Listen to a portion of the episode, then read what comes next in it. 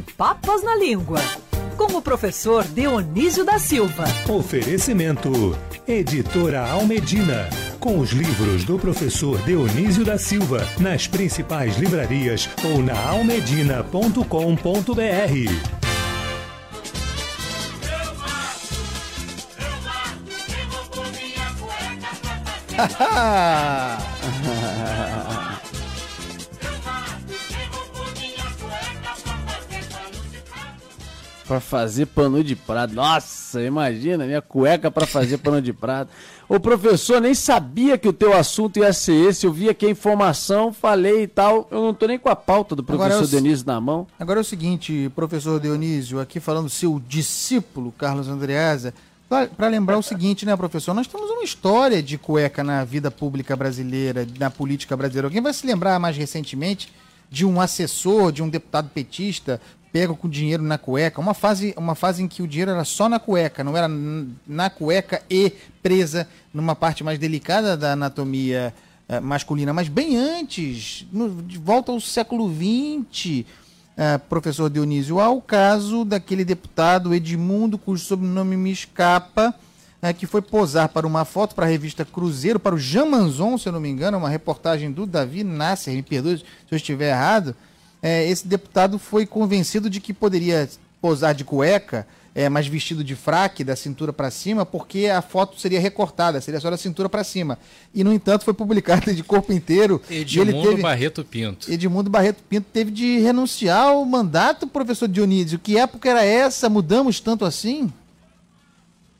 É como a trilha sonora está indicando, queridos Rodolfo, Andreasa e Pinho, é, é, a cueca deixou de ser só uma coisa divertida na canção. Eu mato, eu mato quem matou, roubou minha cueca para fazer pano de prato e frequenta a vida política brasileira.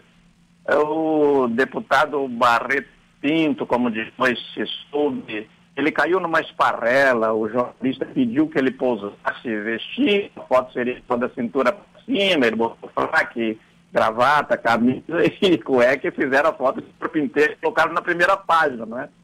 Exatamente. Agora, a cueca, Andreasa Rodolfo Pinho, ela é uma palavra danadinha de perigosa, ela beira o palavrão.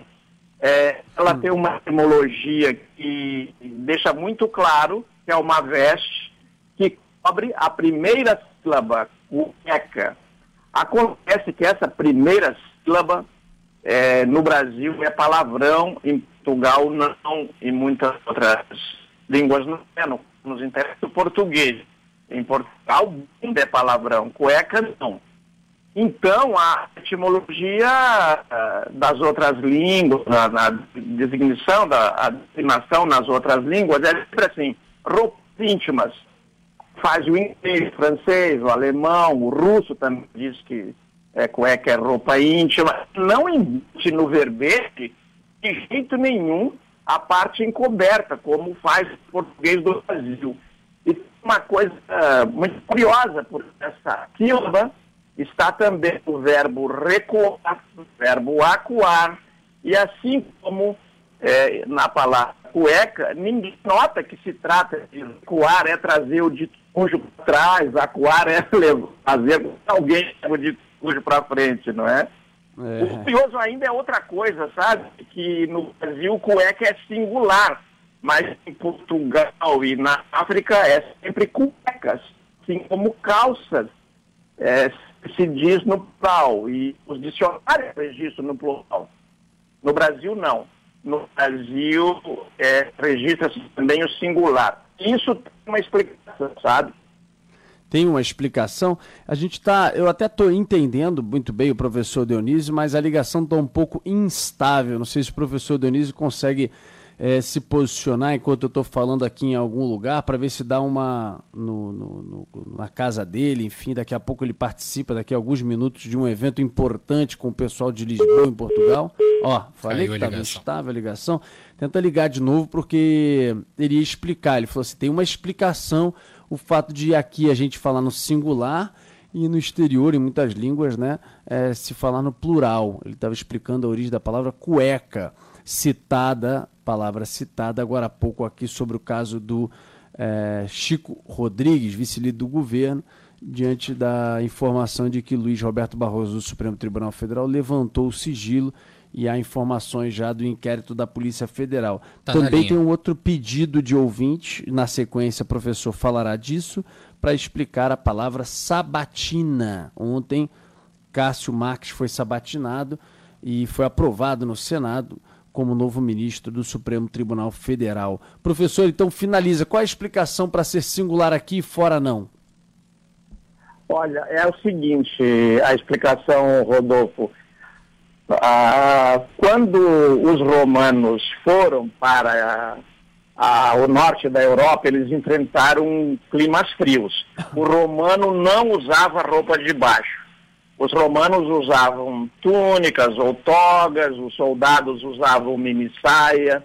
Mas quando eles enfrentaram os germânicos, eles viram que os germânicos usavam mais roupas por causa do frio. A tua turma lá, Rodolfo, da Europa mais setentrional, né, central para cima, por causa do frio. Então eles deram essas roupas que de lá trouxeram, porque eles trouxeram essas roupas de baixo para costume, então, nos, nas regiões que eles começaram a dominar e onde consolidaram o seu prestígio, chamando de cálcea porque cálcia tinha vindo de cálcios do calçado, é, só que vem até a cintura. Então, no começo, eles chamavam é, de, de cálcios mesmo. Depois, no século XVI, essas calças foram é, subindo, né? E trocaram, foram divididas. Aquela parte que cobria os pés e um pouco da perna foram chamadas de meias calças. Uhum. Depois só meias. E a parte que cobria a barriga, as coxas e as nádegas, onde o senador agora es, é, escondeu o dinheiro, continuaram sendo chamadas de calças. Onde é que entra cuecas?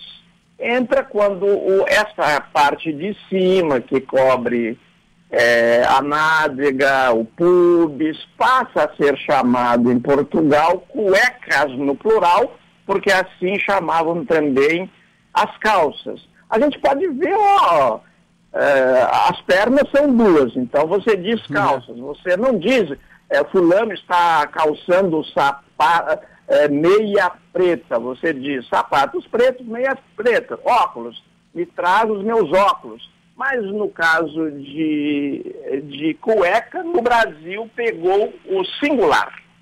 É.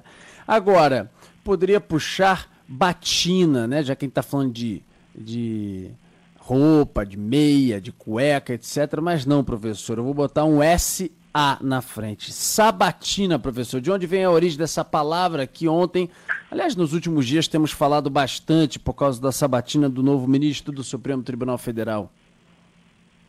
Olha, Rodolfo, essa tem outra origem, tá? Sábado, o dia de descanso, as aulas iam de segunda a sexta, aos sábados os, os estudantes se reuniam e eles faziam perguntas um pra, para os outros para se preparar para a prova de segunda-feira. Então, eles eh, não precisavam nem que o professor estivesse presente, às vezes estava. Então, a sabatina passou a designar uma atividade em que você confere se a pessoa sabe aquilo para o qual ela se preparou. Como foi originalmente feita nos sábados, então ganhou o nome de sabatina. Olha só que impressionante, rapaz. É... A volta que a palavra dá, né, Rodolfo? É um é... encanto realmente essa viagem. Então tem a ver com o sábado esse iníciozinho da palavra com sábado, sabatina, quando você era sabatinado sobre o que tinha aprendido de segunda a sexta-feira. É isso, professor. A gente tem aula só às quintas, mas a gente aprende muita coisa também.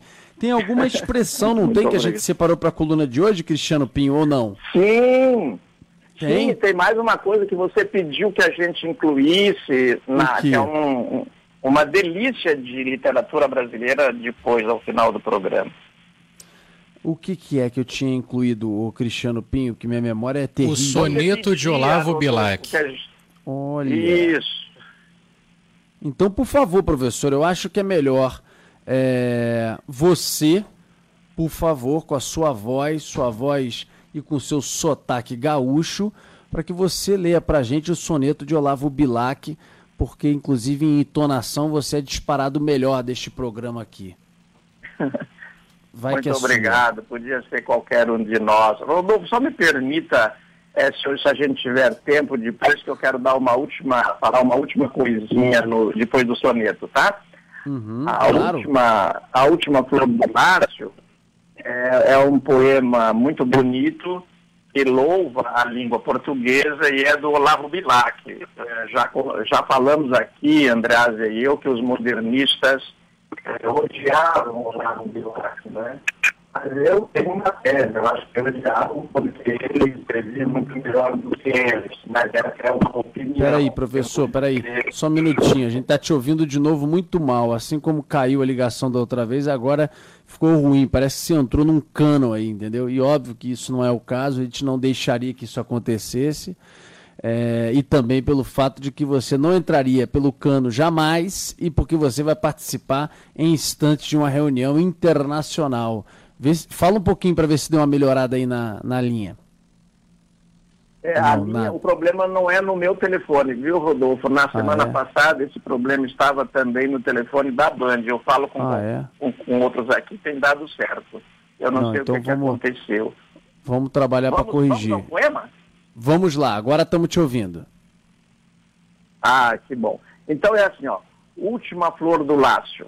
Última flor do Lácio, inculta e bela. És, há um tempo, esplendor e sepultura. Ouro nativo que na ganga impura, a bruta mina entre os cascalhos vela. Amo-te assim, desconhecida e obscura, tuba de alto clangor, lira singela, que tens o tom e o silvo da procela, e o arrolo da saudade e da ternura. Amo o teu visto agreste, Amo o teu viço agreste e o teu aroma, de virgens selvas e de oceano largo. Amo-te, ó rude e doloroso idioma.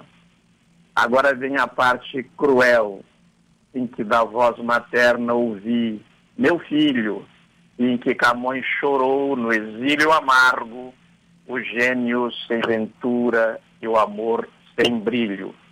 Como você Nossa. sabe, faz tempo que o Brasil despreza o saber, nós despencamos nas, nas avaliações internacionais e este belíssimo poema do Olavo Bilac que eu disse tão mal é uma é um como se escreve bem e se diz bem as coisas em português. Olha, pelo menos a linha respeitou um momento tão solene do programa enquanto você lia, porque neste momento a linha ficou maravilhosa, deu para te ouvir perfeitamente e que, que beleza, ainda mais um, um soneto de Olavo Bilac lido por Dionísio da Silva, né, Andreasa? Não é pouca que coisa sensacional. Não. É encontro dos mestres, chamemos assim. É. Professor, você ia fazer um registro final antes de partir para a sua reunião. É a seguinte, é o seguinte, Rodolfo morreu o maior poliglota do mundo, passou quase ignorado pelo uhum. Brasil, morreu em Canela no sábado passado, o gaúcho Carlos Amaral Freire, era meu amigo, conhecia 150 línguas. E ele se surpreendeu muito com uma curiosidade de uma língua aqui da Bolívia, no altiplano boliviano, a língua dos aimarás, porque ele contratou um jardineiro, o jardineiro ficou ali na casa dele quando ele trabalhava na o Carlos Amaral Freire trabalhava no Serviço Diplomático do Brasil em, em, na Bolívia, e ele disse que ia na segunda-feira e não foi. Daí ele foi pesquisar por que, que o cara não foi, ele ficou irritado ao ser cobrado, esse Aymara, e ele descobriu que a língua tinha o presente, o passado e dois tipos de futuro. Tinha o futuro de certeza que ele ia, que ele ia fazer, e tinha um futuro possível, assim, que depois ele confirmaria. Eu concluo que esse futuro, que a gente sempre chamou de porvir no Brasil, é esse futuro do Aimará, que ainda virá, não é? Não é de certeza que ele chegou. que ele venha, né, professor? A gente espera tanto tempo, né? Aquela música, outro dia eu tava cantando aqui, brincando. O Brasil é o país do futuro. Quando que vai chegar esse futuro? É, exatamente. com esses Vai políticos chegar, aí, Rodolfo. Fica difícil. Chegará. Chegará, é verdade. A esperança é a última que morre. Professor querido Dionísio da Silva, até semana que vem. Muito obrigado. Até a semana que vem. Um abraço a todos vocês. Abraço, mestre. Abraço Abraço. enorme, boa reunião.